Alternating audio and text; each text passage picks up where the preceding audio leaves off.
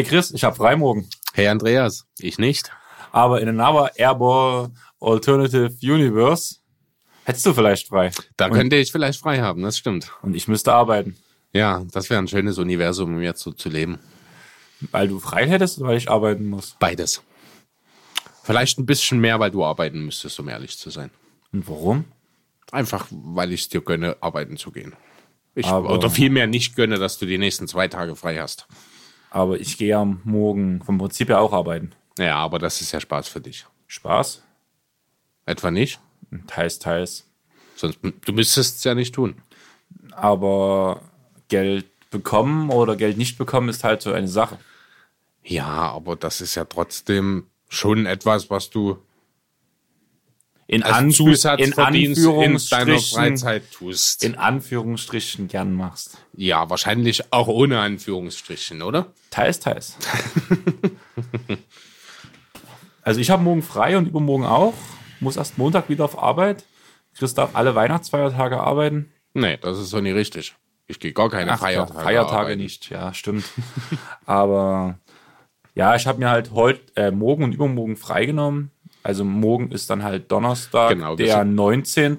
Ja, man sollte vielleicht noch mal dazu sagen, es ist also jetzt heute Mittwochabend, es ist kurz vor Mitternacht. Ich sag's noch mal, ich muss morgen arbeiten. Und ich habe frei. und einfach, weil Sonntag Chris ja mit seinem Auto abgesprungen ist, Im Dunkeln stand. im Dunkeln stand, hat er sich heute noch ein bisschen was ausgedacht. Gleich eine neue Rubrik im Auto ausgearbeitet. und die wird er euch gleich vorstellen, nachdem ich mich entschuldigt habe für die technischen Probleme im letzten Pod. Gefühlt geht die Woche die, der ganze Mist schon schief. Ich habe Freitag aufgelegt. Auf einmal kommen, funktionieren die Kopfhörer nicht mehr. Sonntag fällt Chris sein Auto aus. Zwischendurch in der, in der Wohnung das WLAN abgekackt. Die Technik, mag, die Technik mag mich nicht mehr. Aber die Aufnahme funktioniert, das ist das Wichtigste. Ja, das wissen wir noch nicht. Bei, Also ja gut, also die Aufnahme funktioniert. Wie es dann weitergeht, das werden wir sehen.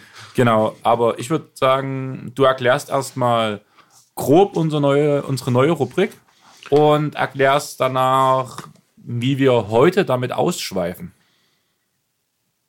Ja, genau. Also grundsätzlich, was heißt neue Rubrik, beziehungsweise wie sieht das Ganze jetzt aus? Ich habe mir einfach mal ein bisschen Gedanken gemacht über ein paar potenzielle Trades, die die Liga ja auch teilweise in ihren Kräfteverhältnissen durchaus ein bisschen zerrütten könnten. Da will ich einfach mal mit dir heute ein bisschen drüber reden. Hast du einen Trade gefunden, wie die Knicks endlich Meister werden? Niemand kann das. Auch den Meisterambitionen der Knicks sind Grenzen gesetzt. James Dolan? Wäre eine davon. Die größte Hürde vielleicht, aber nicht die einzige, ich glaube. Okay, aber noch mal ganz kurz, weil Chris ja schon wieder bloß über seine eigenen Sachen redet. Dieses Thema, wenn ihr noch mal diese Überschrift liest, kann auch bedeuten, dass Donny DiVincenzo MVP wird, nachdem ich in der letzten Woche stark für ihn geroutet habe. Oder Chris demnächst für die Knicks aufläuft und damit Meister wird. Ja, das wäre die einzige realistische Option, um die nächste Meisterschaftschance einzuräumen. Das stimmt. Aber nun erklär mal weiter, was du dir überlegt hast, um es wieder gut zu machen, dass du beim letzten Pod nicht dabei warst. Ja, und zwar habe ich mir ein paar Trade-Szenarien überlegt, ähm, habe dabei natürlich nicht blind, blind einfach nur versucht, irgendwelche Trades darzustellen, sondern habe ein bisschen auch geschaut, wo gibt es eventuell ein paar Needs bei den Teams, welcher Spieler könnte möglicherweise im Laufe der nächsten Wochen das, ein neues Team finden. Also ja, ich denke, das eine oder andere wird vielleicht doch etwas überraschend sein. Hier und da habe ich mir aber schon auch Gedanken darüber gemacht, ob das Ganze wirklich auch sinnvoll ist. Da würde ich auch direkt gleich mal mit dem ersten anfangen. Das ist quasi, ja, das sind im Grunde dann auch direkt zwei. Betrifft in erster Linie jetzt hier an der Stelle die Detroit Pistons. Da würde ich dich an der Stelle auch direkt erstmal fragen wollen, Andreas. Ähm, ja, wie siehst du denn so die mittel- bis langfristige Perspektive, vielleicht auch die kurzfristige bis mittelfristige eher, äh, für die Pistons jetzt aktuell? Ähm, direkt für die Pistons oder für die Protagonisten der Pistons? Na, direkt für die Franchise. Was glaubst du, wie es in den nächsten Jahren für sie weitergehen wird? Mittelmaß. Sie sind zufrieden damit, dass sie um die Playoffs kämpfen. Die Meisterschaft für Detroit ist, in die Playoffs zu kommen und nicht so sehr in der Versenkung zu versinken. Klingt ein bisschen mies, aber ihr wisst, was ich meine. Einfach neue Arena, die alte war nie gefüllt. Die Das neue soll- auch nicht. Die neue auch nicht, aber das soll geändert werden. Deswegen wurde Blake geholt, um die Arena zu füllen. Klappt nicht so sonderlich gut. Darf ich eine Petition starten? Free Blake. Ja, da bist du bei mir genau richtig. Dann Dann legen wir doch direkt erstmal los. Also, ähm, wie gesagt, erste, der erste Trade beinhaltet quasi auch direkt zwei. Ähm, ich habe dem Ganzen die Übersicht gegeben, Ausverkauf in Motor City. Hintergrund hast du jetzt im Grunde genommen schon ganz gut dargelegt für die Pistons. Mit dieser Kaderkonstellation wird es wahrscheinlich nicht so wirklich weit gehen. Man kann die erste Runde in den Playoffs erreichen, also allgemein die Playoffs erreichen. Man wird es aber wohl wahrscheinlich auch nie schaffen, die zweite Runde zu erreichen ja, Mediocrity Treadmill sagt man so schön dazu, gefangen im Mittelmaß. Nicht wirklich erfolgreich, aber auch zu gut, um über den Rebuild oder den Weg des Rebuilds zu gehen und mit hohen Picks vielleicht wieder einen neuen Anfang zu starten. Deswegen bin ich der Meinung bei den Pistons, man muss reagieren, man sollte sich überlegen, wie die ganze Sache aussehen soll für die Zukunft. Ich habe mich jetzt hier entschieden an der Stelle, ähm, wirklich den Kern aufzubrechen. Und zwar in zwei separaten Trades fangen wir erstmal an äh, mit äh, dem Trade mit den Boston Celtics. Und zwar, ähm, kurz dazu, also alle Trades, die wir hier jetzt so besprechen werden, habe ich in der ESPN Trade Machine gemacht. Das heißt, sie sind jetzt generell erstmal ohne Picks. Die finanzielle Grundlage ist geschaffen. Ob man dann in welche Richtung auch immer noch Picks zum Garnieren mit hinzufügt, kann man dann natürlich noch besprechen. Fehlen jetzt hier einfach in der Übersicht aufgrund der Trade Machine. Ja, und zwar der erste Trade, du hast ihn als zweiten jetzt auf deiner Liste, wäre also Andre Drummond und Derrick Rose gehen zu den Boston Celtics, während im Gegenzug Gordon Hayward und Enes Kanter nach Detroit gehen.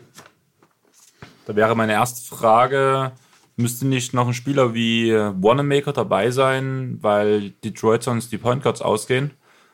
In Detroit gibt es doch quasi plus Reggie Jackson und Derrick Rose. Ja gut, du hast mit Gordon Hayward einen Spieler, der ähm, zumindest erstmal viel vom Ballhandling mit übernehmen kann. Grundsätzlich ja, hast du recht.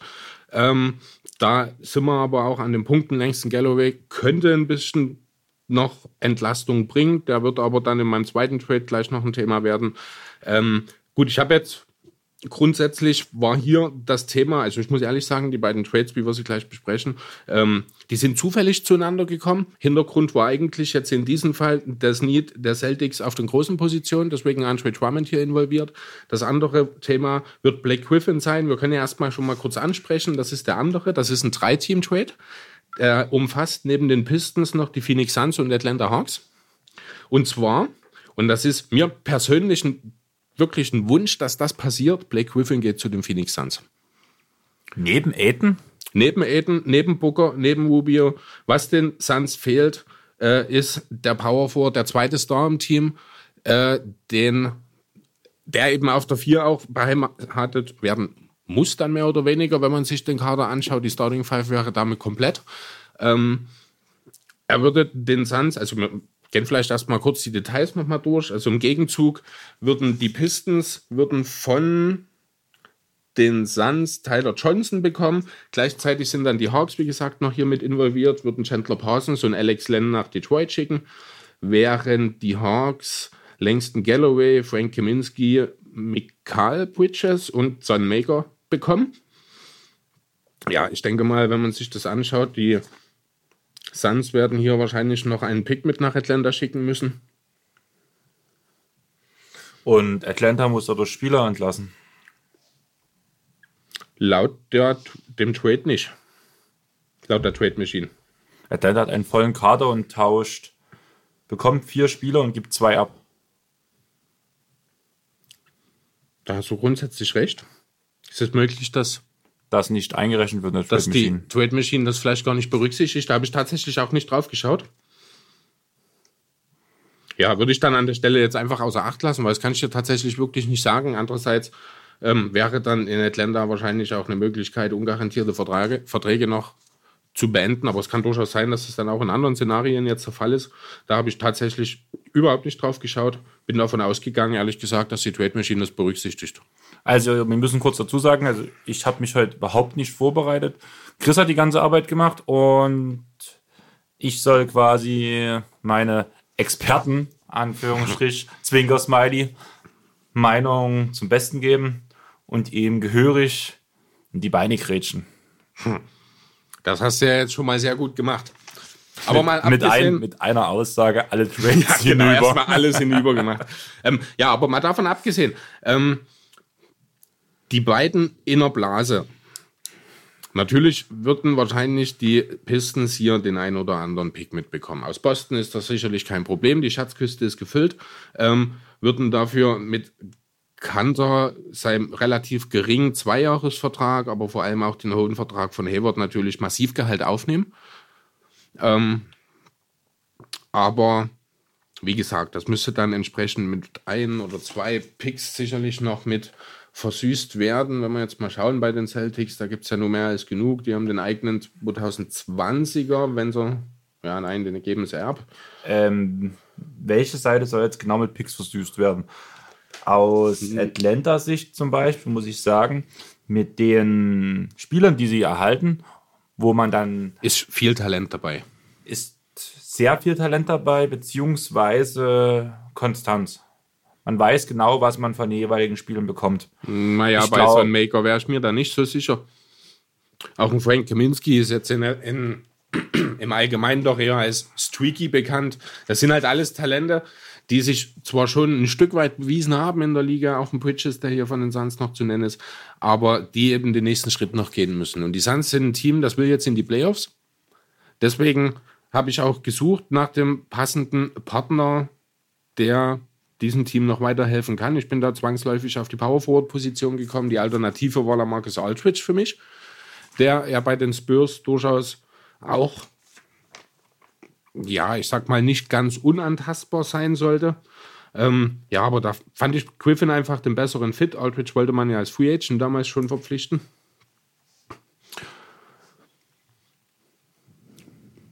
Kann ich dir bei irgendwas helfen? Ähm, ich versuche gerade irgendwie Detroit mit Talent zu, in Anführungsstrichen, überschütten. Schwierig.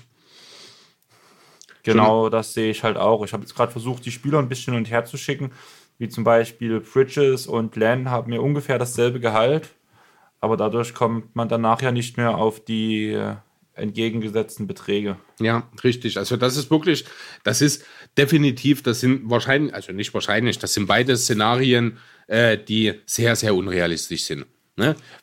Wie gesagt, also ich habe hier zwei unabhängige Needs sozusagen bedient. Habe festgestellt, bei dem einen passt Griffin gut, bei dem anderen passt Drummond gut. Der, Derrick Rose ist der Kicker, der die Celtics dann wahrscheinlich endgültig zum Contender machen würde. Ähm, wie gesagt, im Nachhinein habe ich dann festgestellt, Mensch, irgendwie fallen mir doch die Detroit Pistons hier auseinander. Also habe ich dem Ganzen noch einfach die Überschrift gegeben, Ausverkauf in Motor City, weil ich dennoch für eine sehr sinnvolle Idee halte, auch wenn man da ein bisschen wenn das immer ein bisschen schwierig abzuschätzen ist von außen. Ähm, ich gebe dir ja vom Grundprinzip recht. Also vor allem dieser große Trade klingt interessant, muss aber im Falle von Detroit wirklich extrem nach ähm, mit Picks versüßt, mit Picks werden. versüßt werden, weil jeder Spieler, der quasi quasi nach Detroit geht, hat nur noch einen, einen Jahresvertrag mit Parsons, Johnson und Len.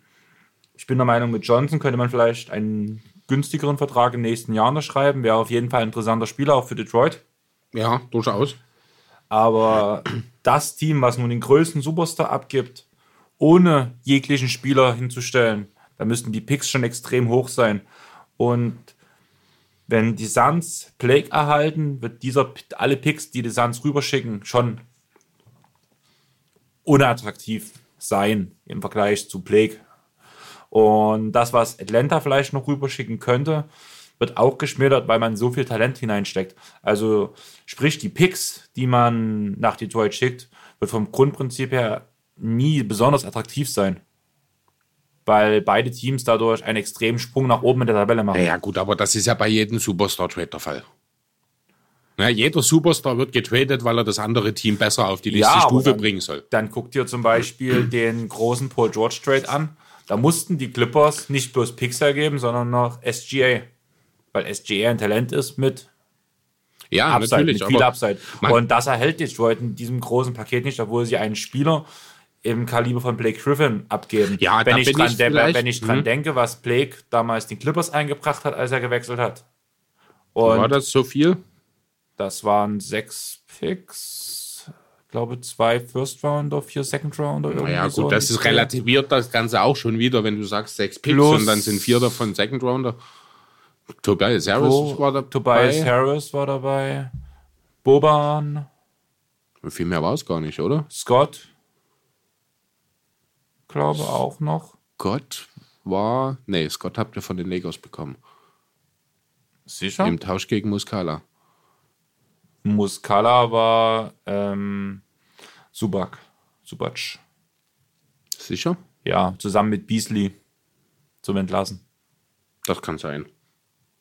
Ja, Okay. definitiv. Ja, also ich verstehe grundsätzlich, was du meinst. Die Pistons gehen hier eigentlich im Grunde genommen leer aus. Die geben hier Blake Griffin ab und bekommen, ja, Picks maximal. Klar, die werden dann weder von den Suns, äh, zumindest von den Suns wahrscheinlich, nicht allzu hoch sein. Bei den Hawks muss man trotzdem noch schauen, wie sich das entwickelt. Ich meine, die sind jetzt nicht unbedingt ein Powerhouse zurzeit und ob irgendeiner von, irgendeiner von den Spielern, die wir hier genannt haben, Galloway, Kaminski, Bridges oder Maker, sie auf das nächste Level dann bringen können, da wäre ich mir tatsächlich nicht so sicher.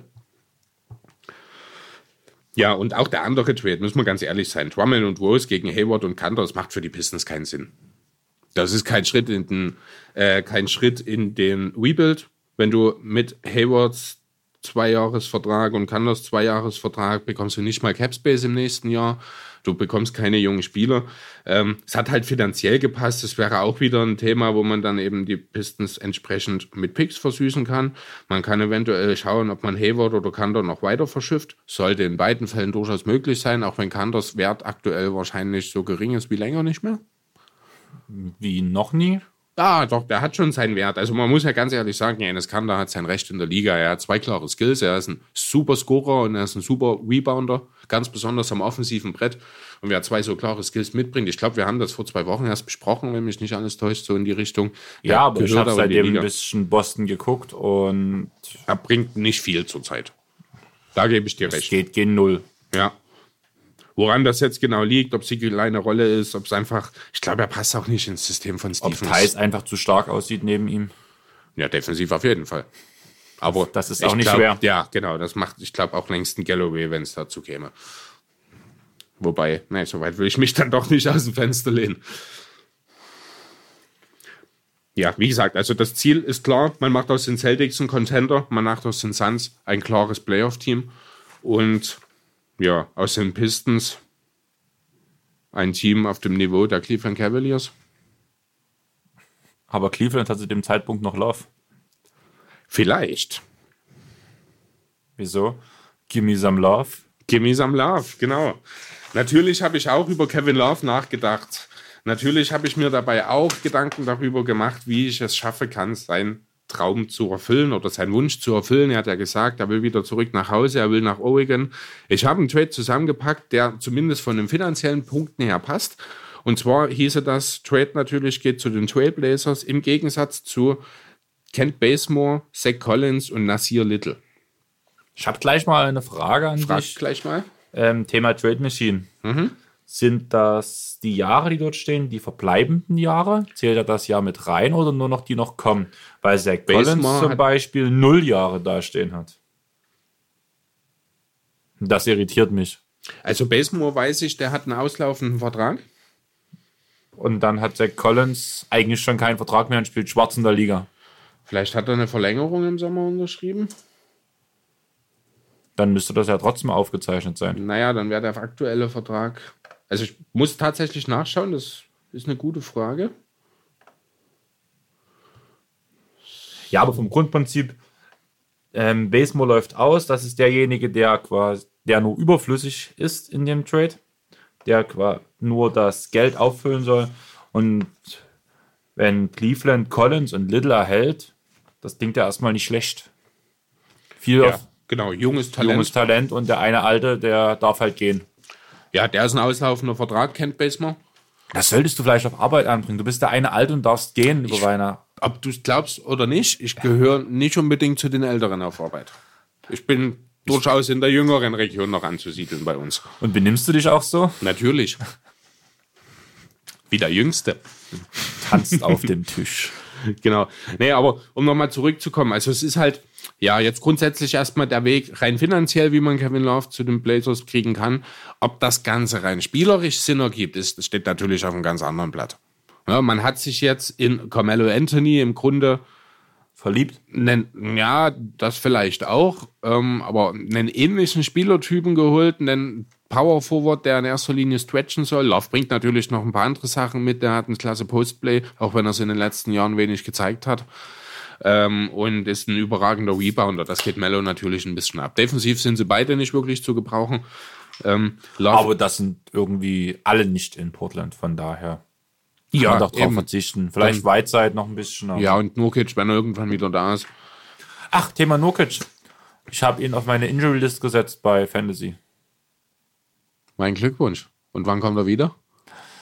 Ich habe, wo ich ihn drauf gesetzt habe, gehört, dass es langsam wieder ins Training gehen sollte. Allerdings habe ich danach aus einer verlässlichen Quelle gehört, Februar. Dann kann er ja noch eine Weile auf deiner Liste bleiben. Ist ja, ist ja erstmal egal. Irving ja. soll Anfang des nächsten Jahres vorbeikommen. Da ist der hm. nächste hm. wieder aus meiner Injury List raus. Bis dahin sind zwei weitere dazugekommen. Vielleicht. ähm, ja, äh, Und ich habe mir in der NBA Tauchgangliga Josh Richardson ergaunert. Glückwunsch. Der lag draußen rum. Gute Entscheidung. Dachte ich mir. Das ist eine ganz schön komische Liga, wenn ihr den gepickt habt. Ich war auch überrascht. Ich, du konntest meinen Blick gar nicht. Gut, der war verletzt zuletzt. Vielleicht ist er gedroppt worden. Ja, aber trotzdem, dass er jetzt, wo er wieder spielt, in noch keinem einzigen Team gelandet ist. Collins ist jetzt schon wieder vergeben in der Liga. Obwohl er noch kein Spiel gemacht hat, ja. immer noch out ist. Zurück zum Thema. Gimme some love. Genau. Äh, Zach Collins war wir gerade, das, äh, die Verträge. Ja, du hast recht, hier stehen null Jahre. Kann ich dir auch gar nicht sagen, warum. Also rein theoretisch erst noch in seinem Wookie-Deal, ähm, der noch bis 21 läuft. Also sind es eigentlich noch zwei Jahre, drei Jahre, die er da, nee, zwei Jahre, die da stehen sollten. Ich werde dich heute noch vor unlösbare Aufgaben stellen. Ja, ich merke das schon. Ich denke, wir sollten die Sache jetzt hier einfach abbrechen. Du zerreißt mich sonst noch hier heute Abend.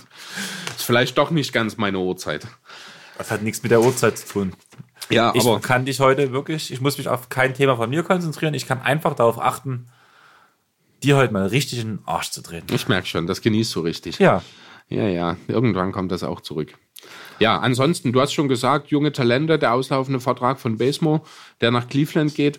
Ähm, ja, ich denke, es würde wahrscheinlich ja, würde noch mal noch ein Pick notwendig sein? Fragen wir mal so. Da geht es ja sehr kontrovers aktuell auch zu, auch in den Medien. Die einen sagen, die Cavs wollen eigentlich für ihren Star Kevin Love noch einen Pick haben.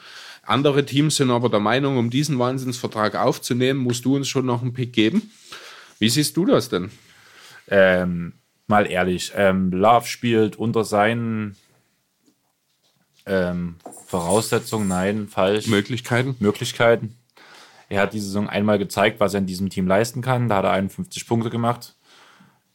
Lauf hat er ein 50-Punkte-Spiel? Ja, 51. Das ist völlig an mir vorbeigegangen. Ah, wie, wie kann man nur? Das war so die Überraschung der Nacht für mich. Ich habe das überhaupt, das habe ich überhaupt gar nicht mitbekommen. Ja, Love hat ein 51-Punkte-Spiel. Sachen gibt's. Und ja, was ich zurück will, ich denke, die Picks wenn man einigermaßen gutes Angebot gegen, äh, zurückschickt, wie zum Beispiel mit Collins und Little, finde ich das eigentlich sehr passend. Ich finde, da sollte Cleveland keine Picks mehr verlangen, aber auch Portland keine bekommen. Ja, da sind wir uns einig. Also ich denke auch, das ist an der sich, gesunde Mittelweg man, halt. Man, man, kann über einen Second Rounder kann man immer reden, wie viel der letztlich wert ist, wenn er nicht in San Antonio landet, kann man auch immer diskutieren. Ähm, oder in Golden State, die das ja in letzter Zeit auch oder ganz gut in machen. Brooklyn. Oder in Brooklyn, ja, stimmt. Ähm, ja, ansonsten, ja, wie gesagt, der, äh, der spielerische, spielerische Match gefällt mir nach wie vor trotzdem nicht für Kevin Love in Portland. Er würde den Power Forward übernehmen. Er versucht zwar für noch mehr Firepower, aber dann gibt es wahrscheinlich in Portland dann regelmäßig Spiele, die 160 zu 155 ausgehen. Ob das stell dann aber da, für die stell Blazers dir mal ausgeht. ein Spiel vor mit Love in Portland gegen die Washington Wizards. Oh, da können, was ist der Rekord? ja, 200. Das wäre dann durchaus im Bereich des Möglichen. Wenn dann dem Feuer fängt, da schießt er eh in den letzten Monaten auch von immer weiter hinten. Das ist ja auch verrückt. McCallum wird langsam wieder zu sich selbst. Ja, also offensiv ist das Talent ja in Portland absolut da. Das Problem liegt hinten und da kann Kevin Love eben nicht weiterhelfen. Deswegen, also so gerne ich Kevin Love in Portland sehen würde, ich kann es mir einfach nicht vorstellen, weil es ergibt für mich keinen Sinn, oder? Naja, ich verstehe, wo es herkommt, diese Ideen, auch von Portland-Sicht. Allerdings bin ich der Meinung, durch diesen Mellow-Deal ist das jetzt vorbei und man sollte nicht noch so einen reinholen. Ja, die Lücke ist gefüllt, die hätte eigentlich für Love da sein Genau. können, ne? Ganz genau. Ja, also warum stattdessen nicht Kevin Love einfach nach Boston schicken? Du, Und magst, zwar- du magst Boston, oder? Ähm, Boston ist ein Team, das meiner Meinung nach einen gestandenen Big Man vom Contender-Standort weg ist. Also ja, der Boston war definitiv haben doch ein aber, Team. sie haben doch aber Thais Ja, aber Thais alleine kann nun mal auch und nicht den 48 Time Lord Minuten und auf Time Lord. Ja, ähm, Another Universe. in another universe, genau.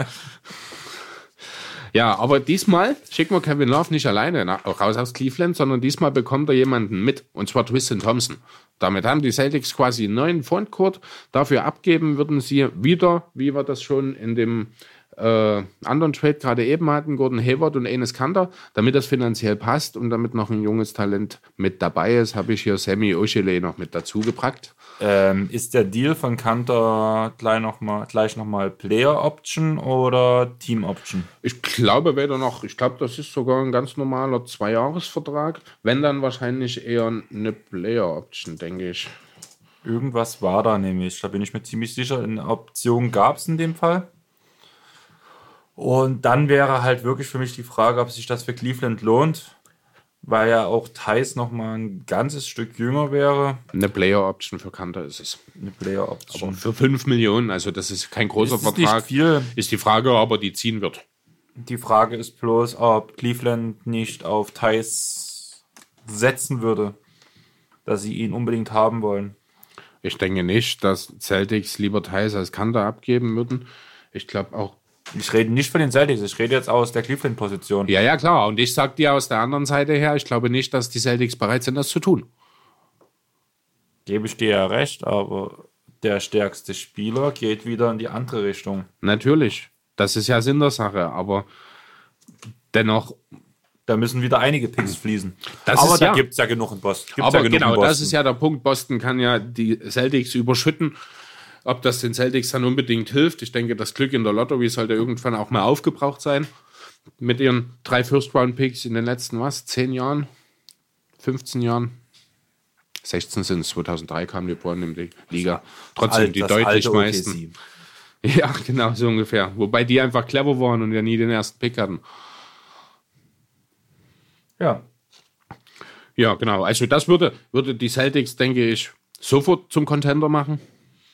Aber aus Clevelands Sicht würde ich es einfach nicht machen. Ja, das ist wie gesagt, also hier kann man dann natürlich auch wieder drüber nachdenken, gibt es ein Team, das Gordon Hayward beispielsweise gebrauchen könnte. Würden mir jetzt spontan die Mavs einfallen beispielsweise, die ich mir gut vorstellen kann mit einem Flügelduo aus Hayward und Doncic. Ja, also was ich mir grundsätzlich auch vorstellen kann, ist halt, dass man einen Drei-Team-Trade beispielsweise mit den Mavs macht, wo ich mir Hayward wirklich gut im Zusammenspiel auch mit einem Luka Doncic äh, vorstellen kann, als Flügelzange zusammen mit Porzingis, dann würden wahrscheinlich die Mavs dann in dieser Zusammenhang sich von einem ihrer wenigen jungen Spieler noch trennen müssen. Ich denke, es würde dann im ersten, ja gut, Jalen Brunson wäre der logische Pick, aber Jalen Brunson würde in Cleveland auch keine Minuten sehen hinter Garland und Sexton. Also würde es wahrscheinlich eher dann, ja, das hat man auch schon mal, dann hört es schon wieder auf mit Talenten in Dallas. Dann wäre wahrscheinlich der nächste schon Dorian Finney-Smith, der ist 26, wird also auch potenziell eher schwierig. Ähm, war jetzt nur so der spontane Gedanke, aber für Gordon Hayward würde man definitiv immer jemanden finden noch oder ein anderes Team, das äh, seinen Vertrag auch aufnimmt, gerade weil wir eben auch jetzt gesehen haben, dass er nach wie vor in der Lage ist, ein sehr, sehr produktiver Teil eines NBA-Teams zu sein. Wie gesagt, also Ziel dieses Trades in erster Linie hier, Kevin Love nach Boston zu bringen, beziehungsweise die Celtics auf die nächste Stufe, auf die Contender-Stufe. Das würde mit Thompson und Love absolut funktionieren. Wenn man sich dann einfach mal die Starting Five anschaut, in der dann noch Jason Tatum, Jalen Brown und Kemba Walker dazukommen, da kann einem schon Angst und Bange werden. Wen du nicht nach Boston bringen möchtest, ist DeMar DeRozan. Den hast du ja eher für Orlando abgesehen, auf Orlando abgesehen. Ja, genau. Also ähm, grundsätzlich Orlando war noch so ein Team, wo ich das klare Need gesehen habe. Und zwar ist ja primär eigentlich äh, auf der Point Guard Position beziehungsweise grundsätzlich äh, mit dem Perimeter, äh, nicht Perimeter, sondern mit dem primären Playmaker. Der Rosen wäre so ein Fall. Andererseits gibt es natürlich auch andere Optionen. Dennis Schröder zum Beispiel könnte ich mir auch gut vorstellen. Ich habe aber äh, wirklich Gefallen gefunden an der Idee von DeMar Rosen in Orlando. Ich weiß gar nicht genau, wo das herkommt. Was, das verstehe ich auch nicht. Einfach so ein Gefühl, ich weiß nicht, es würde mir gefallen, wenn er dort, er würde dann tatsächlich die Point Guard Rolle übernehmen, äh, die ja aktuell Markel Fultz begleitet, der das sehr gut macht, der aber wahrscheinlich dann einfach dem neuen Star im Backcourt zum Opfer fallen würde. Ich denke, Evan Fournier ist dann eher nicht der Typ, der dann auf die Bank geht. Ja, wie würde der Trade aussehen? Die Magic bekommen DeMar DeRozan und Son Maker, geben dafür im Gegenzug ab. Ach so, siehst du, Evan Fournier würde nach Detroit gehen. Mobamba würde mit ihm zusammen nach Detroit gehen. Über den haben wir ja auch schon das eine oder andere Mal geredet. Für ihn wäre ein Tapetenwechsel, ich glaube, ganz gut. Ähm, DJ Augustin würde den Weg zu den San Antonio Spurs finden, wo er zusammen mit Andre Drummond und Langston Galloway landen würde. Und dafür würden die Spurs dann eben DeRozan zu den Magic schicken und Demaui Carroll und Trey Lyles gehen nach Detroit noch. Darf ich mal ehrlich sein, das ist dein schönster Detroit-Trade, den du rausgesucht hast? Weil er eben auch nicht unbedingt den kompletten Auseinanderbruch des Teams zur Folge hat. Zwar wird hier Drummond abgegeben, den ich mir übrigens in San Antonio sehr gut vorstellen kann. Ich weiß wird auch durch nicht, einen warum. jungen Center ersetzt. Genau, man bekommt Mobamba, der seine Chance bekommt. Man bekommt Shooting in ja, Carroll Abstrichen Carroll in Fournier auf jeden Fall und auch Trey Lyles. Er hat jetzt zwar bei den Spurs noch nicht so richtig gezündet, aber der ist auch mal ein Lottery-Pick gewesen. Da steckt durchaus auch noch Potenzial drin. Könnte man dann natürlich überlegen, ob dann in dieser Konsequenz daraus dann trotzdem noch für die Pistons ein Griffin-Trade interessant wäre und man sagt, man macht den Umbruch, aber glaube ich, mit dem Kader würden die Pistons wahrscheinlich sogar besser aussehen, finde ich, als sie es jetzt aktuell tun. Zumal sie mehr Perspektive eben haben, beispielsweise in Bamba. Was mich dort am meisten interessiert, wäre wirklich, wie Augustin unter Pop funktioniert. Augustin war immer so ein Point Guard, der hat relativ viel gekonnt, aber nie auf dem elitären Niveau, weil irgendwie etwas gefehlt hat. Und unter Pop könnte ich mir ihn super gut vorstellen. Absoluter Systemspieler. Der trifft den Dreier gut, der kann einfach den Ball vortragen, sage ich mal. Er ist jetzt kein überragender Point Guard im Sinne äh, eines Derrick Rose oder so, die halt mit dem Ball alles Mögliche können. Aber er kann definitiv Blaze initiieren. Er ist ein sehr intelligenter Kerl, ist mittlerweile auch erfahren genug, kann ich mir wirklich auch super vorstellen. Gefällt mir wirklich auch die Idee. Wie gesagt, auch im Zusammenspiel mit Drummond beispielsweise kann ich mir das gut vorstellen, weil ja beide auch durchaus effektiv im Pick and Roll arbeiten können. Galloway könnte ich mir gut dann bei den Spurs in der Rolle des gewissenhaften Shooters von der Bank vorstellen. Nicht bloß Bank, auch bei den Spurs könnte ich mir auch gut vorstellen, eine Starterrolle. Ja, gut, stimmt. Wenn man DeRozan sich dort rausdenkt, wäre die Frage, wer dann den zweiten Guardspot übernimmt. Ich denke, das könnte dann durchaus Galloway sein, wobei ich doch ehrlich sagen muss, dass ich ihn nicht für einen Starter in der Liga halte. Ja, aber die Grundidee, die dahinter steckt, war DeMar DeRozan in Orlando. Wie denkst du denn, wie siehst du denn die Sache? Würde DeRozan die Magic zu einem sicheren Playoff-Team machen? Oder ähm, vielleicht sogar mehr? Du willst Fultz dann starten lassen? Ähm, nein, Fultz wäre dann wahrscheinlich mein. Ach so, doch, natürlich, ja, genau, weil Fournier ja weggeht, würde dann DeRozan und Fultz quasi starten, richtig. Startet genau. ja jetzt aktuell auch schon. Dann Gordon, Isaac und Wusch. Richtig, genau unheimlich lang. Immer und noch wenig Shooting. Naja, Isaac hat er ja ganz schön draufgelegt. Ja, muss das Bush, aber eben auch noch bestätigen. Bush kann das auch. Ja, aber der Rosen nicht, Fulz und, nicht. Na, Fulz ist bei 20% von der Dreierlinie etwa momentan. Wirft aber kaum. Das ja, ja 20 Prozent, das macht es nicht besser. Ja, aber er die kommt Sache, über die Athletik. Will, hm? Du hast schon ein gut offensiv funktionierendes Team, würde ich denken. Es müsste gut funktionieren. Findest du? Und, ja. Und vor allem defensiv. Ja, also ich denke, zumindest die Startaufstellung ist konkurrenzfähig um den Playoff-Kampf. mindestens so gut wie jetzt. Ob sie es nun schaffen, dann die Playoffs oder nicht, wird so ein Fragezeichen sein wie jetzt mit dem aktuellen Kader. Aber im Großen und Ganzen würde sich mir ja die Frage stellen, alleine von der Starting Five, die wir jetzt zumindest prognostiziert haben, würde es funktionieren aus meiner Sicht? Durch die Bank gebe ich da ein Fragezeichen dahinter. Ja, die wird natürlich ein bisschen dünn. Das ist nicht selten eine Konsequenz daraus, wenn man für einen Superstar tradet. Äh, gut, Frage ob der Wilson jetzt ein Superstar ist. Richtig. Ähm, darüber lässt sich auch streiten. Vor zwei Jahren ist er es noch gewesen. Was man halt auch wirklich sagen muss, die größte Schwäche von DeRozan, die Defense, wird in diesem Team auf jeden Fall gut versteckt. Genau, das ist eben der Punkt. Also defensiv, weil, weil er eben ja, vier überdurchschnittliche Verteidiger um sich herum hat. Auch Fultz kann das. Gordon und Isaac müssen wir nicht drüber reden. Und Vucevic ist da auch unterm Korb, ähm, ja, doch eher Unterm underrated. Korb. Du hast gerade nicht Korb gesagt, du hast Gorb gesagt. Ich habe aber Korb gemeint. Ja, aber es klang gut. So. Okay. Ich würde ja eigentlich gerade sagen, hat das sächsisch rausklingen lassen, aber hier sagt niemand Gorb. Habe ich auch noch nie gehört. Keine Ahnung, warum das so aus meinem Mund rauskam. Vielleicht würdest du rülpsen. Das fühlt sich anders an. Ach so? Ja, aber wenn wir doch gerade schon bei DeMar DeRozan sind, ich weiß nicht, willst du zu, dem, zu der Sache noch was sagen? So wie wir den, den drei Team Trade, wie wir jetzt besprochen haben. Drummond in San Antonio, was hältst du davon? Ich glaube, das ist ein Spieler, der mit Pop nie kann. Es wäre ein Gamble, er hat einen auslaufenden Vertrag. Mehr oder weniger. Ich glaube, das zweite Jahr ist eine Spieleroption, ne, die er wahrscheinlich nicht ziehen wird. Ja, das wird sich San Antonio versüßen lassen. Wenn dann durch Picks. Und wenn es Ja. vier Second Rounder sind. Es ist der beste Spieler, verlässt die Spurs. Der beste Spieler. Oder ist er der beste Spieler? Ja, doch.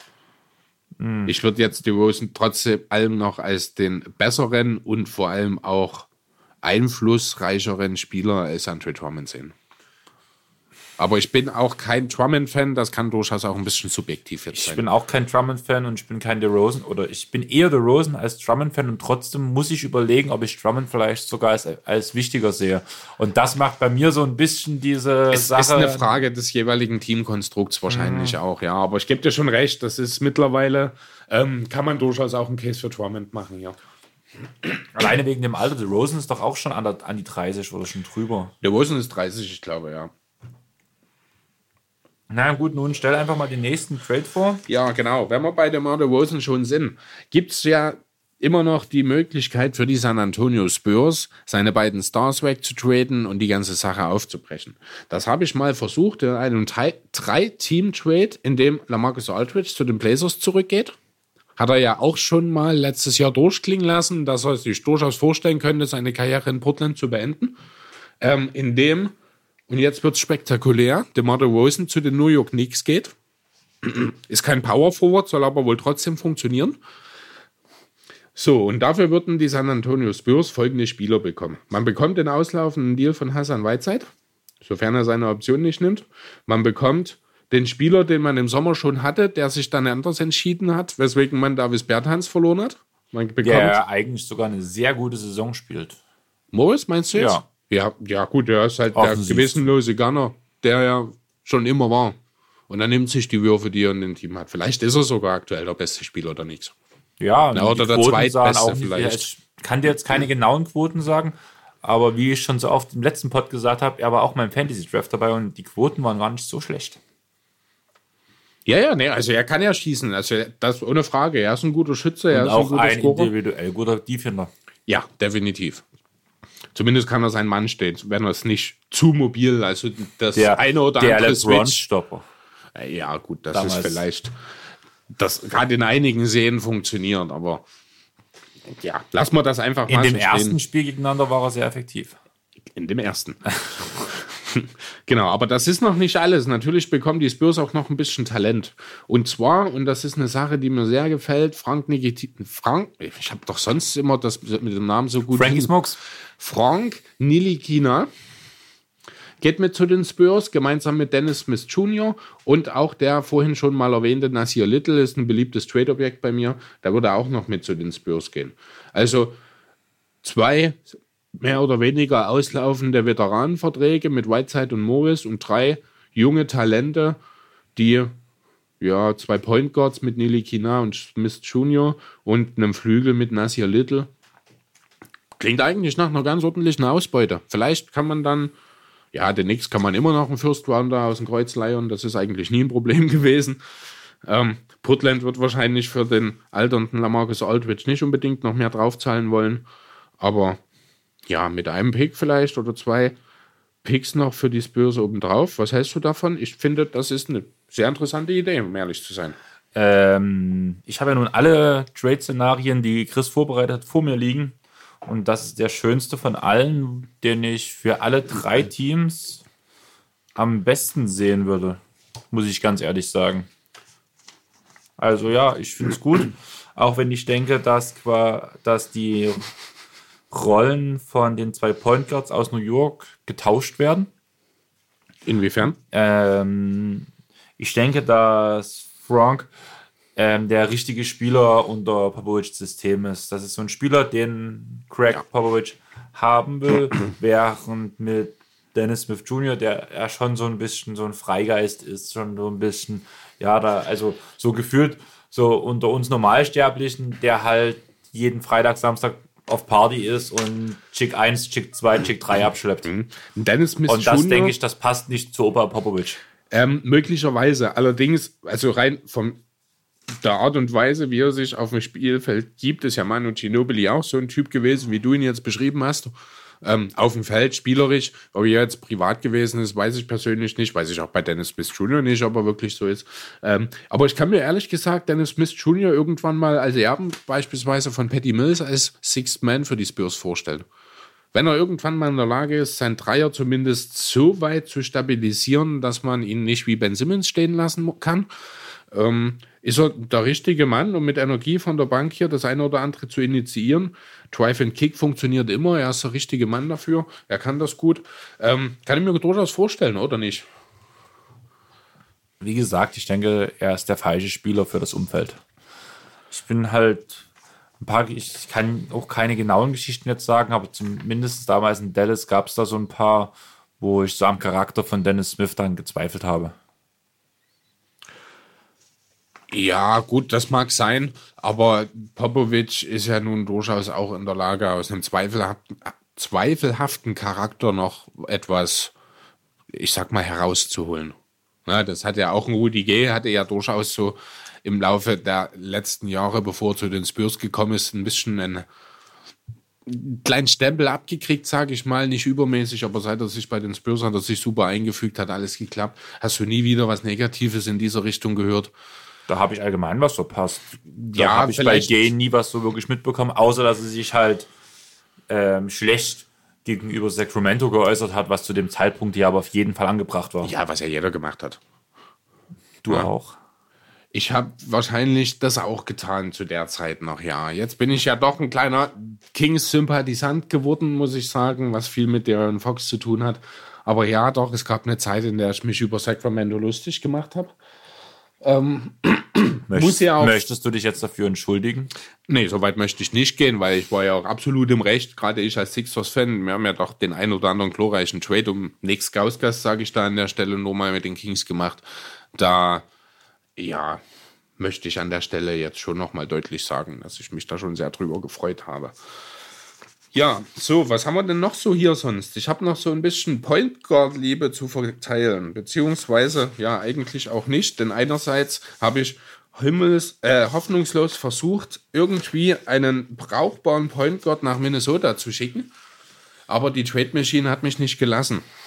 Du hast zwei jetzt vor dir. Ich habe es einmal probiert mit Dennis Schröder. Ich habe es auch mit D'Angelo Russell probiert. Ich habe es auch mit DJ Augustin probiert. Ob der dann wirklich ein Upgrade im Vergleich zu Jeff Teague wäre, sei mal dahingestellt. Aber selbst wenn ich den 19 Millionen Vertrag von Jeff Teague gegen den 7,25 Millionen Vertrag von DJ Augustin traden will, bekomme ich eine Fehlermeldung, dass die Timberwolves zu viel Gehalt aufnehmen. Ich habe die Cap-Situation, ich bin da nicht so sehr Experte drin, dass ich dir jetzt erklären kann, warum das nicht funktioniert und welche Maßnahmen ergriffen werden müssen, dass es klappt. Ich weiß bloß, dass ich es mit der ESPN Trade Machine nicht hingekriegt habe. Ich sag mal so, du hast zum Beispiel den Trade hier stehen, Dennis Schröder gegen Jeff Teague, was auch aufgrund der Vergangenheit der beiden Spieler ein sehr interessanter Trade wäre. Mhm. Und da habe ich schon in diversen Pods, sei es Englisch, sei es Deutsch, gehört, dass das funktionieren müsste. Vielleicht ist es wirklich einfach ein Fehler an der Trade Machine und Punkt. Möglich, genau. Ich würde jetzt sagen, wir gehen jetzt einfach die, die du rausgesucht hast, einfach mal jetzt durch ja, wie und gesagt, ignorieren diesen roten Balken. This trade failed. Ja, gut, ich habe jetzt, wie gesagt, hier den, das Thema Dennis Schröder. Äh, können wir einfach mal kurz vielleicht direkt damit anfangen.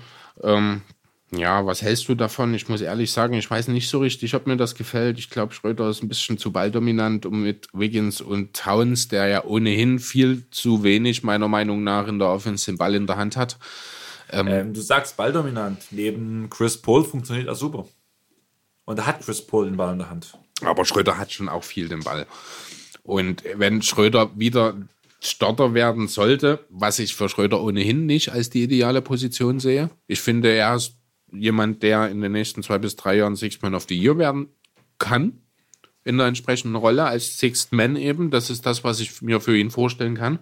Ähm, deswegen sehe ich ihn grundsätzlich nicht in Minnesota als Starter. Aber ich denke, dass das eben nicht so richtig. Also ich, ich sehe einfach, dafür ist der Wurf nicht stabil genug, dass er genug Platz schaffen würde. Ähm, ja, wie gesagt, er hat dann doch eine etwas zu hohe Usage wahrscheinlich, um das sinnvoll mit Wiggins und Towns zu kombinieren, finde ich, sehe ich zumindest so. Deswegen ist das für mich auch eigentlich keine Option, die ja im Raum stehen sollte, finde ich. Zumal auch für die Sander das Ganze nur mit Picks äh, sinnvoll wird. Auch wenn Teagues Vertragen ja weniger läuft, quasi ausläuft nach der Saison. Ähm, ich sehe es einfach nicht. Ich weiß nicht. Ich kann mich mit dem Gedanken nicht anfreunden. Also für Schröder würde ich sagen, sollte maximal ein Second Rounder mit Teague zusammen rübergehen. Viel mehr bekommt man für Schröder nicht mehr. Auch wenn er eine sehr gute Saison spielt. Mhm. Allerdings bin ich sowieso der Meinung, dass gerade so interessant wird, ob wie viel Oklahoma wirklich noch machen wird, nachdem es so gut lief. Jetzt schon die Aussage kam, wir werden Chris Paul nicht traden, außer es kommt ein Monsterangebot. Ja, die gut, Jungs wollen die Playoffs. Und wir haben es vorher gesagt, dass dies dass es, Es möglich ist. Richtig, und es sieht ja auch durchaus nicht ganz schlecht aus. Ich weiß nicht, jetzt sind sie auf neun, ich glaube aktuell, knapp dahinter oder gar auf acht. Tabelle gerade nicht im Blick. Ich mache sie mal parallel auf, aber ja, die Möglichkeiten sind durchaus gegeben. Und von daher denke ich nicht, dass man sich mit Teague verstärkt, weil Schröder schon mittlerweile der bessere Spieler ist, meiner Meinung. Ja, gerade auch im Zusammenspiel, also die Dreigott-Line-Up mit Teague, Shea, äh, mit Teague sage ich schon, mit Schröder, mit Shea und mit Paul, die hat ja ein Wahnsinns-Net-Rating. Ich habe jetzt die Zahlen nicht genau im Kopf, aber die haben unheimlich positive Zahlen aufgelegt. Äh, die Sander sind sogar aktuell mit einer Bilanz von 12 zu 14 auf Platz 7. Also die sind auf einem Playoff-Platz mit einer negativen Bilanz. Hier ist eine übrigens, sieht man sehr deutlich, Platz 6 die Jazz 16 zu 11, Platz 7 die Sander 12 zu 15. Also hier sieht man dann die Kluft zwischen den Top-Teams im Westen und den Teams, die hoffen, in die Playoffs zu kommen. Also die Möglichkeiten sind da. Dann wird man natürlich nicht reagieren, da hast du recht. Ähm, sollte man sich allerdings dafür entscheiden, zu traden, das Team auseinander zu brechen, und da rede ich gar nicht mal unbedingt von Paul, da rede ich auch von einem Danilo Gallinari, da rede ich von einem Steven Adams natürlich. Vielleicht wird auch ein Andre Robertson interessant für das eine oder andere Team, wenn es ein bisschen defensiver auf dem Flügel noch braucht. Ähm, und dann kann es natürlich auch einen Dennis Schröder erwischen. Dafür gibt es für mich ein Szenario. Man hat mehrere Trades schon auf dem Zettel zu Hause liegen, die man nur noch unterzeichnen muss. Und man bekommt in jedem der einzelnen Trades, sei es um Schröder, sei es um Adams, sei es um Gallo, sei es um Paul, mehr als man eigentlich braucht oder bekommen würde. Einfach weil man momentan noch um die Playoffs kämpft. Und für OKC ist es wichtig, in die Playoffs überhaupt zu kommen, aufgrund des kleinen Marktes. Das ist richtig, ne? Aber was passiert jetzt beispielsweise, wenn sie ja 10 Game Losing Streak jetzt von heute an bis 10 Spiele Mitte Januar äh, verlieren die Sander die nächsten 10 Spiele. Was sagst du dann? Ist nicht ausgeschlossen, hat schon andere erwischt. Kann man drüber reden, sage ich mal so. Ja.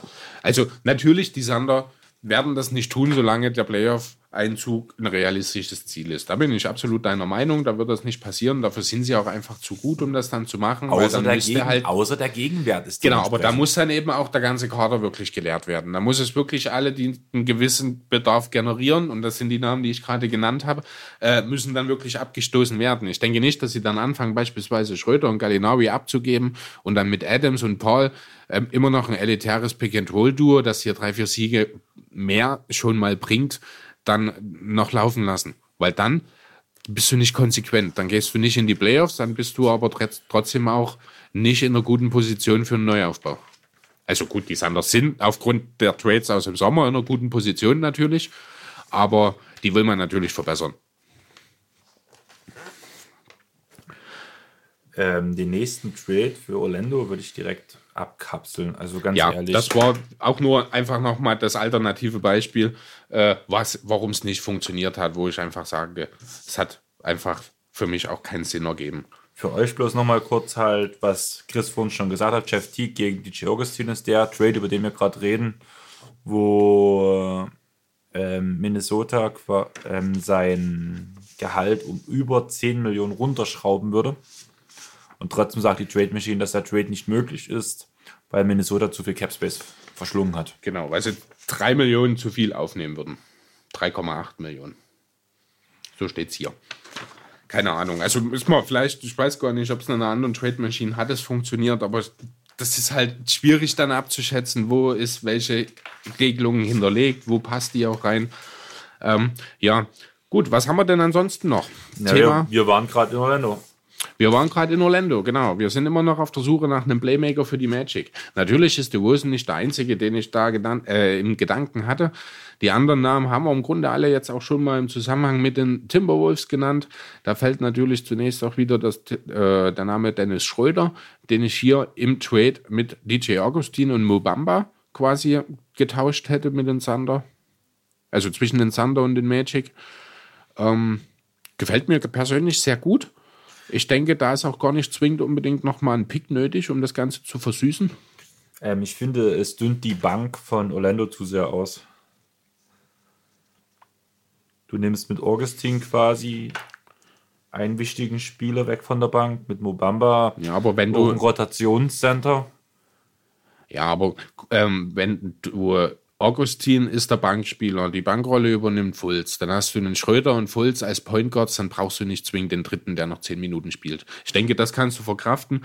Ähm, Mobamba als Backup-Sender, ja, wie gesagt, hat in Orlando nie wirklich seine Leistung gezeigt. Für ihn wird es Zeit für einen Wechsel. Er ist noch jung, ja, also ich glaube, er ist 21, wenn mich nicht alles täuscht, hat noch jede Menge Talent.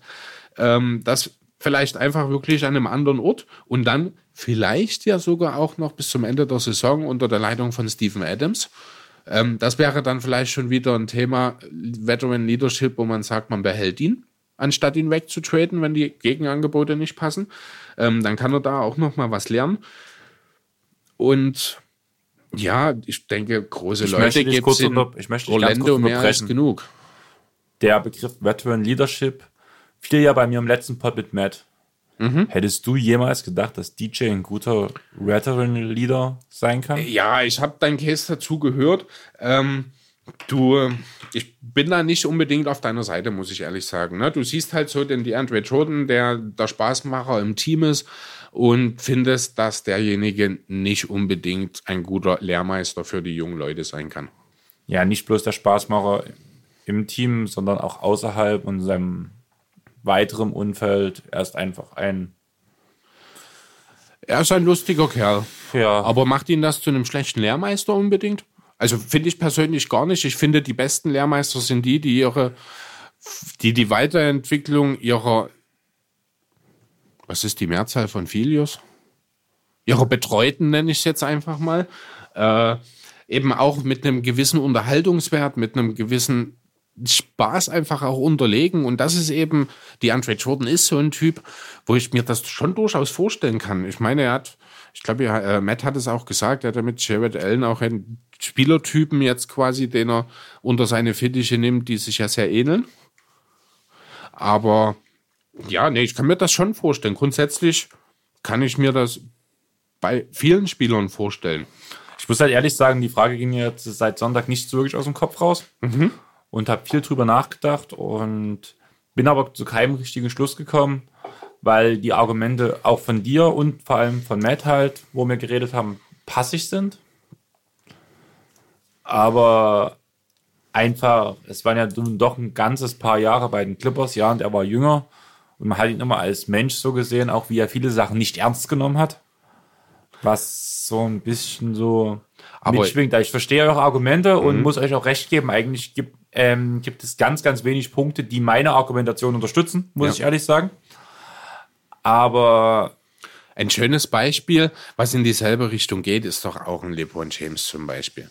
Was wurde dieser talentierte Schnösel, sage ich jetzt mal, früher teilweise zerrissen, gerade nach seiner Decision, wo er nach Miami gegangen ist, wo er den Ruf hatte, ja, wo er seinen Ruf dann halt weg hatte, aber darüber redet doch jetzt keiner mehr, ne? Der Kerl ist von, also er hat sich ja auch nie was geleistet, außer dieser Decision-Geschichte, das muss man ja auch fairerweise mal sagen.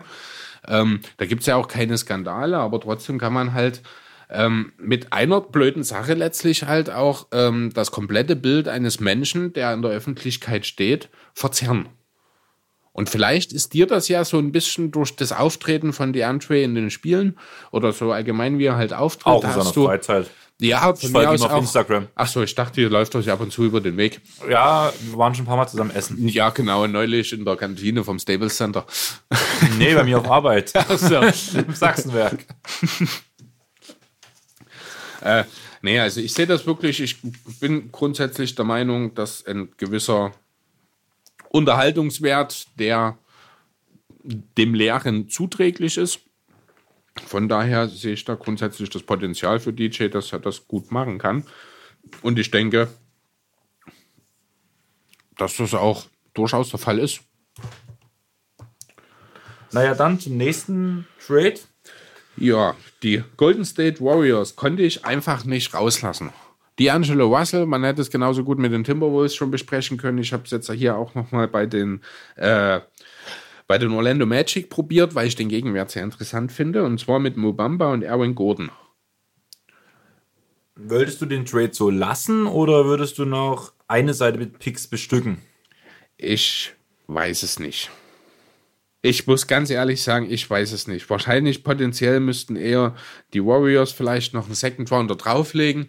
Andererseits ist eben die Angelo Russell im Grunde Ich- genommen genau das, was die Magic brauchen. Ich bin genau aus diesem Grund, was du gerade sagst, eher der Meinung, dass Orlando noch Picks drauflegen muss. Ja, sie geben aber auch zwei nach wie vor junge Talente ab. Aaron Gordon ist auch erst 24. Den kann ich mir super gut vorstellen bei den Warriors. Wenn dann Queen dauerhaft auf die 5 geht. Ja, das könnte quasi, das könnte ein KD Light sein. Zum Beispiel, genau, richtig. Auch Mobamba könnte die Rolle ein, äh, die jetzt ja aktuell so ein bisschen Willie Colley Stein eigentlich zugedacht war, so der Energizer. Wer hat das letztes Jahr gemacht? Also ich muss dich noch mal ganz kurz unterbrechen, bloß damit ihr es richtig versteht. Mir geht es darum, er kann Dreier werfen, er kann Midranger werfen, er kann relativ gut verteidigen. ja, Aaron Gordon wird kein MVP. Ich denke, da sind wir uns alle einig. Ich wollte bloß noch mal Okay, ja, also ich habe dich verstanden. von der Spielweise her sind es auch zwei, zwei völlig verschiedene Typen von der Art der Bewegung her. Das weiß ich alles, aber mir geht es darum, Aber er kann den jetzt, Flügel gut auffüllen bei den Warriors. Genau. Das- genau, also da bin ich deiner Skill, Meinung. Die Skills, die man bei 2K, bei My Carrier raten kann, quasi, ist Aaron Gordon KD Light. Okay. Und wenn man sich jetzt einfach mal basierend auf diesen Trade die Starting Five der Warriors im nächsten Jahr überlegt. Na, und da gehen wir jetzt mal davon aus, Curry und Thompson sind wieder fit und spielen wieder im Backcourt, das ist klar. Dann hast du die Möglichkeit, Aaron Gordon, wie er es in Orlando gemacht hat, auf die drei zu nehmen und mit Queen und Bamba groß zu gehen. Und über sein Maskottchen tanken zu lassen. Ja, oder, ja, genau, dann hat er ein neues Maskottchen, über das er danken kann. Oder du nimmst dann eben, äh, ja, machst wieder das Thema Lineup of Death. Ich weiß gar nicht, wer würde dann Alec Burks wahrscheinlich mit reinrutschen nach dem aktuellen Kader. Schüttelt Ja. mich direkt. Ja, ich wüsste jetzt Bei spontan gar nicht, wer jetzt der, der nächstbeste Flügel bei den Warriors. Gut, man könnte über Kyle Baumann reden. So, mein Laptop macht gerade nicht mehr mit. Ich kann gerade nichts nachschauen. Jetzt mir bei den Warriors vielleicht noch jemand durch die Lappen gegangen ist. Wie gesagt, Kyle Baumann hat es ja jetzt auch schon an der einen oder anderen Stelle ganz gut gemacht, hat aber einen Two-Way-Contract. Da mussten die Warriors, ich glaube, jetzt inzwischen schon aufpassen, dass er nicht äh, schon bald zu viel Zeit über, äh, in der NBA verbracht hat. So, zum Thema Technik. Mein Laptop so richtig will er nicht. Jetzt passiert gerade Ähm, mal was. Weißt du, wie die ganze Sache bei Hardcap funktioniert? Hardcap heißt, du kannst nicht drüber gehen. Okay. Auch Sozusagen da ist deswegen jetzt auch funktioniert kein- der. Kein Luxury-Tax in dem Sinne, sondern das ist wirklich dann die Grenze, die darfst du nicht überschreiten. Das ist ja der Hintergrund, ist ja sein Trade für Russell im Sommer. Genau, deswegen frage ich gerade. Ja. Weil ich kenne den Begriff und bis jetzt wurde er immer so erklärt, dass die Warriors nicht, nicht mehr traden können. Und ein bisschen unlogisch klingt es schon, diese Argumentation. Und Sie, hab können, mir- ja, sie können traden, sie dürfen nur nicht höher gehen. Also sie dürfen nicht drüber gehen. Rein finanziell sieht es ja jetzt hier aus, dass sie sogar ein bisschen was einsparen. Russell verdient 27,2. knapp 2 Millionen. Ja, genau. Gordon ist 19,8 Millionen. Bamba kriegt 5,7 dieses Jahr. Genau, da macht dann, würden die Warriors sogar noch ein bisschen was einsparen. Ja, das ist mein persönlicher Traumtrade. Nein, Wenn ich kommt- jetzt, also so bezü- bezogen auf die Magic zumindest, Ach so. muss ich sagen. Weil halt auch der Gegenwert, also gut, die Golden State Warriors werden nächstes Jahr ohnehin wieder eine Macht sein und ein Contender sein, würden mit diesem Trade wahrscheinlich sogar nochmal einen ganzen Zacken schärfer aussehen, als sie es mit Russell tun würden, finde ich. Ähm, wie gesagt, ich gebe dir recht, Traumtrade, aber aufgrund vor allem der jetzigen Situation muss Orlando noch ein oder zwei Second Rounder springen lassen. Aus meiner Sicht. Ich weiß, es ist genau andersrum. Ja, nee, nee, ich, ich kann schon verstehen, was du meinst. Ja, wie gesagt, also Russell ist der perfekte Fit für das Team und dann musst du unter Umständen auch draufzahlen. Das wär, würde bei einem anderen Team dann vielleicht wieder anders aussehen. Aber ja, ich kann den Punkt nachvollziehen. Ich weiß, was du meinst. Dann haben wir noch einen Trade. Genau, einen. Den hatte ich eigentlich für Sonntag vorbereitet. Da hätte mich Mets Inter äh, Meinung eigentlich mal interessiert dazu, weil es eben auch um unsere Sixers geht. Matt, du hast mir gesagt, du hörst unseren Pod regelmäßig. Beziehungsweise einen von den wenigen, die du wirklich hörst. Ich möchte noch einen Kommentar unter dieser Folge auf unserer Facebook-Seite von dir hören, was du davon hältst. Genau, Matt. Erzähl uns doch mal, was hältst du von folgendem Trade? Die Sixers geben Sayer Smith und Jonah Bolden ab zu den Washington Wizards und bekommen dafür Davis Bertans. Was ist dein erster Eindruck? Darf ich ehrlich sein, dass ich mich mit den Sixers nicht beschäftige, weil du das machst? Aber rein, wenn du dir die Namen anschaust, Ja, Smith ist halt okay, kann man halt machen. Es spielt diese Saison, wenn ich mich nicht ganz täusche, unter seinen Leistungen, hat was noch man nicht erwartet gespielt. Hat. Gut. Und mit Bolton muss ich ehrlich sagen, das war der, warum ich nicht so richtig weiß, weil ich den Namen kenne, aber Okay. nichts so richtig anfangen kann. Ja, also Sayer Smith war Du willst der. mir quasi erzählen, dass Bolton das Prunkstück dort ist, was dann nach, Wash Nee, nach Washington- eigentlich, eigentlich tatsächlich nicht. Sind beides junge Spieler, beides Talente. Ähm, Sayer Smith ist vom Typ her eigentlich sehr ähnlich wie Matthews Tybal. 3D Flügelspieler, vielleicht sogar mit ein bisschen mehr Playmaking noch gesegnet. Ich weiß ehrlich gesagt nicht. Ich habe auch mit Matt drüber gesprochen, als wir den Shorty für Talking the Game aufgenommen haben. Ähm, ich weiß ehrlich gesagt nicht, warum er aktuell keinen Platz in der Rotation findet bei den Sixers. Ich halte ihn nach wie vor für einen sehr talentierten Jungen. Ebenso Jonah Bolton, Power Forward, erinnert mich immer mal so ein bisschen an äh, Rishon Holmes. Nur, dass er nicht so einen komischen Wurf hat. Wenn man das den Wurf, ja, das ist ja mehr so der Kugelstoßer Rishon Holmes. Ähm, ja, hat durchaus auch noch Talent, ist dieses Jahr viel zwischen der G-League und der NBA hin und her gependelt. Ähm, ja, der Need, die Idee dahinter, denke ich, ist klar. Davis Bertans ist einer der besten Dreierschützen der Liga. Und wenn Philly was gebrauchen kann, dann sind es Dreierschützen. Das ist die Idee dahinter. Potenziell sollte hier auch eigentlich kein weiterer Pick mehr fließen. Die Wizards bekommen zwei junge Talente, die noch ausbaufähig sind, gegen einen Spieler, der den Wizards in der aktuellen Situation ohnehin nicht wirklich zuträglich ist. Win-win für beide Seiten würde ich direkt so durchwinken. Ohne Wenn und Aber. Denke ich auch. Wahrscheinlich wird es aber so sein, dass Washington ein bisschen mehr haben will. Weil Was wahrscheinlich daran liegen wird, dass die halbe Liga an Davis Bertans interessiert ist. zum einen das, zum anderen haben sie schon preisgegeben, dass sie eigentlich nichts am Kader verändern wollen. Weil man, erstmal gesagt. weil man den Preis Washington, hoch. ja, weil man in Washington eben auch nicht so richtig weiß, wo es hingeht. Nächstes Jahr ist Wall wieder fit, hoffentlich und vielleicht auch nicht übergewichtig. Biel ist noch da, der kann ja zwangsläufig nicht getradet werden. Im Frontcourt gibt es ein paar gute Talente. Hashimura, Wagner, auch Thomas Bryant hat man schon mal das Thema, hat sich ja sehr gut entwickelt. Hashimura ist verletzt. Hashimura ist verletzt jetzt, okay? Ja, aber da also, Fällt auch bis über Weihnachten auf jeden Fall aus. Mhm. Ähm, ich habe irgendwas, glaube von sechs bis acht Spiele gelesen sogar. okay. Und danach wird er neu evaluiert. Gut, das ist total an mir vorbeigegangen tatsächlich. So wie das 51-Punkte-Spiel von Kevin Love. Offensichtlich, ja. Das Oder dass Terrence Mann für die Clippers gestartet hat. wollen wir jetzt noch mehr Sachen aufführen? Ähm, mir fällt langsam nichts mehr ein. Ähm, ja, das ist der letzte Trade, den ich jetzt noch auf meinem Zettel hatte. Hast du noch irgendwas? Gibt es noch irgendwas, worüber du reden willst? Irgendwas, was dir noch auf dem Herzen liegt? Oder fällt dir vielleicht ein Trade ein oder ein Spieler, den du gern bei einem bestimmten Team sehen würdest? Also ich würde gern auf dem Point Guard der Clippers Beverly sehen. Auf dem Shooting Guard Clay Thompson, unverletzt. Nein, Spaß beiseite.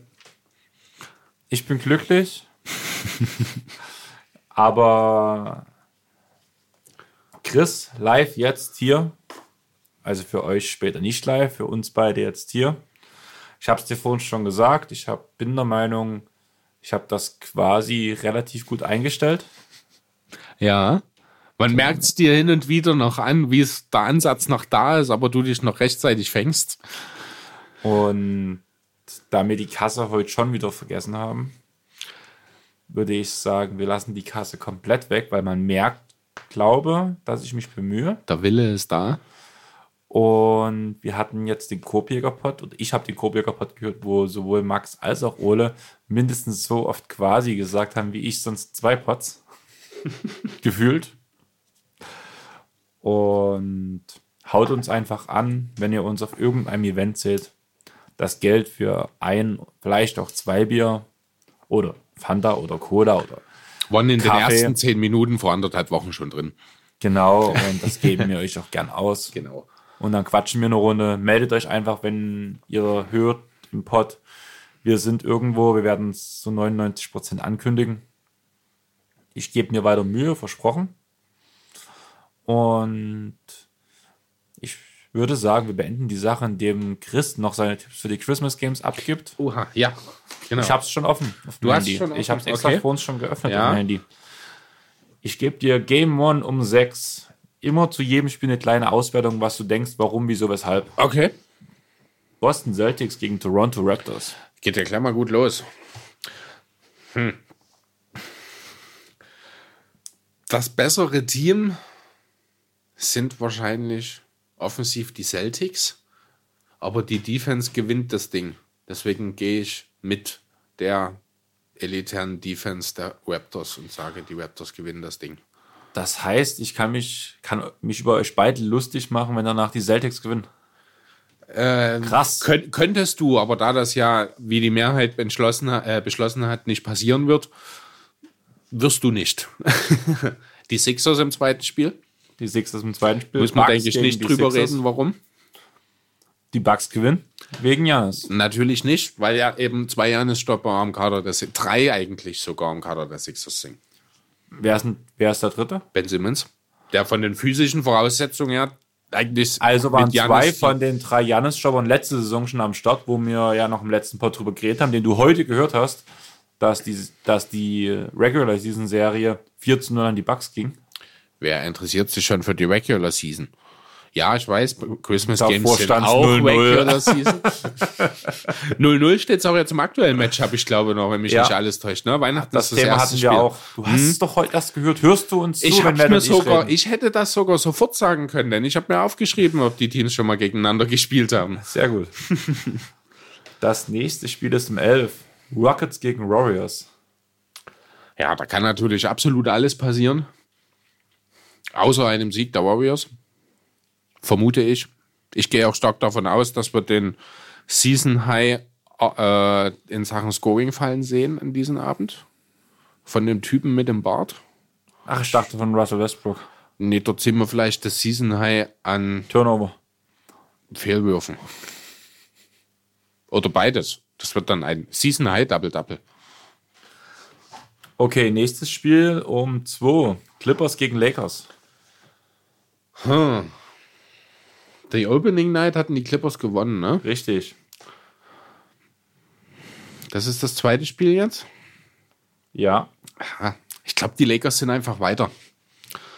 Das ist, die Lakers haben einfach so diese Davis und LeBron haben von der ersten Minute an das Gefühl vermittelt, als würden die schon seit zwei Jahren zusammenspielen, während man bei den Clippers doch hier und da noch merkt, dass abstimmungstechnisch noch nicht alle, alles passt. Redest du gerade meine Auswertung vom letzten Pod nach? Hast du das so gesagt? Nicht in diesem Punkt, aber wir haben kurz ein bisschen, wo Matt gesagt hat, dass man die äh, Sixers immer angucken kann, habe ich gesagt, dass man bei den Clippers als Fan auch viel zu sehen hat, aber das eher individuelle Leistungen sind, weil die Teamleistung noch nicht da ist. Okay, ja. Also dann sind wir uns ja einig. Also ich würde tatsächlich auch in dem Zug mit den Lakers gehen. Ich weiß, du hast selbst auch auf die Lakers getippt. Das geht gar nicht. Also das hat ja Matt auch schon gesagt und das sage ich dir jetzt auch nochmal. Man tippt nicht gegen das eigene Team. Ich tippe seit sieben Jahren jedes Jahr den BVB als deutschen Meister. Einfach nur, weil es sich so gehört. Ähm, du weißt, wie ich letztes Jahr die Clippers getippt hat und wie es am Ende ausging. Also solange ich pessimistisch bleibe, habe ich gute Chancen. Ja, das macht man trotzdem nicht. Das zeugt Das ist vielleicht der fehlendem Fehler. Das ist vielleicht der Fehler. Nein, das zeugt von fehlendem Glaube. Jetzt mal ehrlich. Die Lakers werden an dem Abend hoch motiviert sein, also extrem hoch. Während die Clippers sagen, wir haben schon ein Spiel gewonnen. Das mag ja sein. Das ist auch, du hast auch recht. Und sicherlich ist das Spiel für die Lakers vielleicht wirklich ein bisschen wertiger, als das für die Clippers der Fall ist. Und trotzdem, und wenn du Fan eines Kreisliga-Vereins bist, das gegen den FC Bayern München spielt, hoffst du auf den Sieg deines Teams und tippst Ich- auch so. Das Ich gehört sich hoffe ja auf den Sieg der Clippers, Dann mach aber das auch und dann sag in das meiner auch so. Situation als Podcaster Nein. muss ich objektiv sein. Nein, ich bin doch auch nicht objektiv, wenn es um die Sixers geht. Haben wir überhaupt drüber diskutiert, warum die Sixers das Spiel gegen die Bucks gewinnen? Ist mir scheißegal, was deine Meinung ist. Die Sixers gewinnen das Spiel. Und ich lache am Ende. Kannst du von mir aus machen. Und jetzt kommt das Playoff. Ich gehe für die Nuggets. Kein Ingram. Du hast Ingram als Lieblingsspieler. Ja, aber die So. Nuggets sind mein Number Two Team in der Liga. Nach den Sixers. Das ist ähnlich lange gewachsen wie meine Zuneigung zu den Sixers. Tatsächlich ist ja Mello damals schuld gewesen, dass ich eine Liebe für die Nuggets entwickelt habe. Bist du als Portland-Fan? Ähm, ich habe Portland noch nie so richtig nicht gemocht.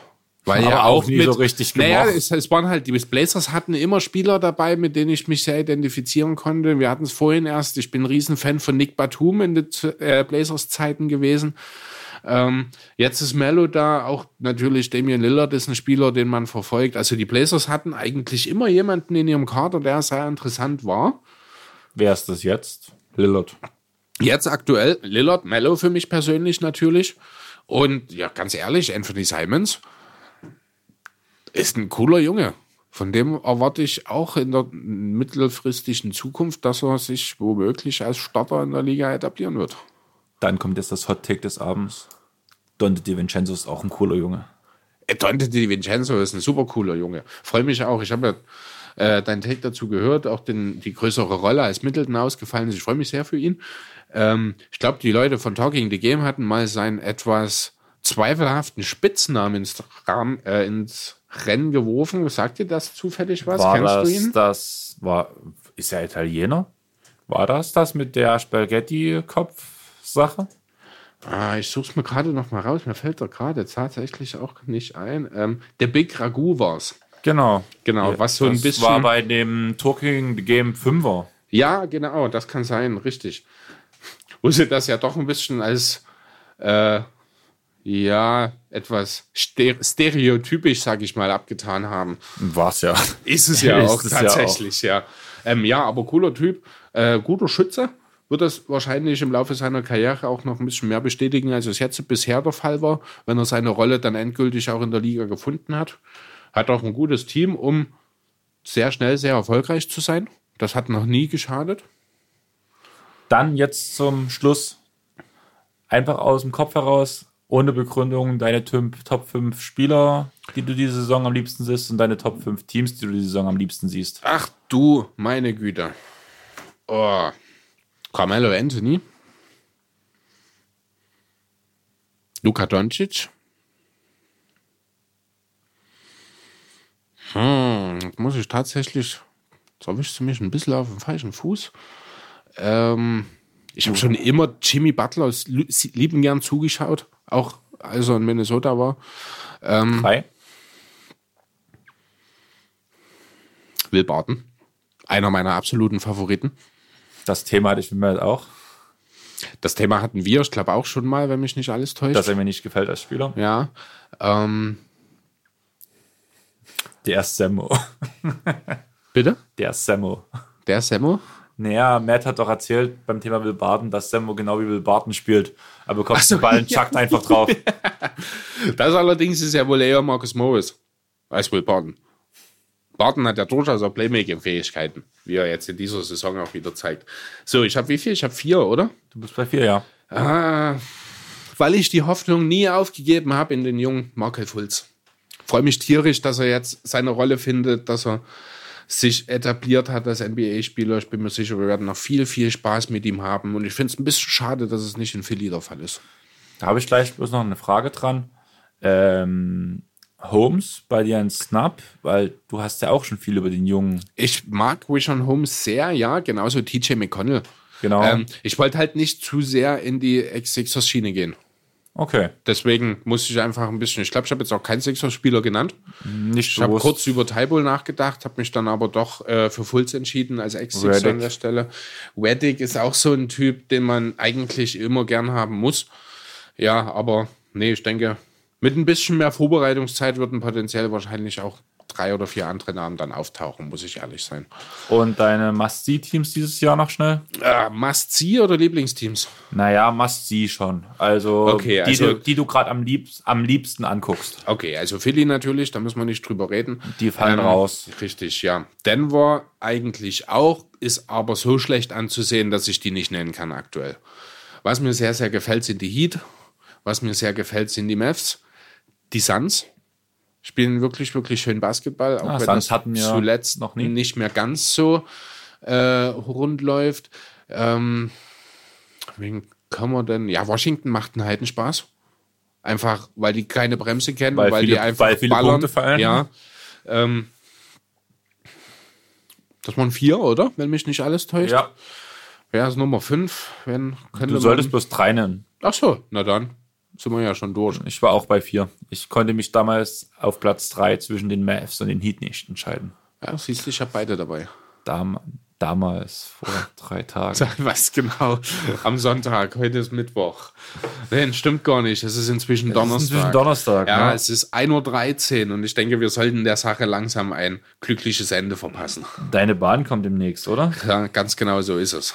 Wenn du die Türe verlässt, ist das glückliche Ende da. Für uns beide. Ja.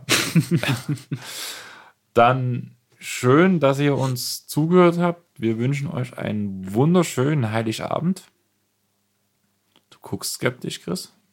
Wir und nehmen nicht einen mehr auf. vierten Advent davor auch noch. Der hat mir jetzt gefehlt, bloß Entschuldigung. So. Weil wir sprechen uns doch erst am 25. wieder. Richtig.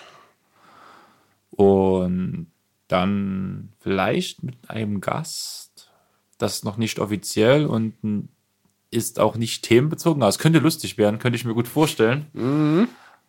Ich habe schon, wenn das wirklich funktioniert, ein paar sehr gute Fragen für einen Nicht-Basketballer da, die ich mir so ein bisschen zurückgelegt habe, einfach um den Abend genügend aufzulockern. Um aufzulockern, wird es auch genügend Glühwein geben. Also Vielleicht bekommen wir auch die einige, eine oder andere Antwort aus Chris sein Privatleben rausgekitzelt. Oh, da wirst du dich aber sehr anstrengen müssen. Vielleicht, wenn ich ganz lieb bin. Auf jeden Fall einen schönen vierten Advent, einen schönen Heiligabend. Ihr werdet uns wahrscheinlich erst nach dem nach Weihnachten, nach 26. Weihnachten, ja. 27.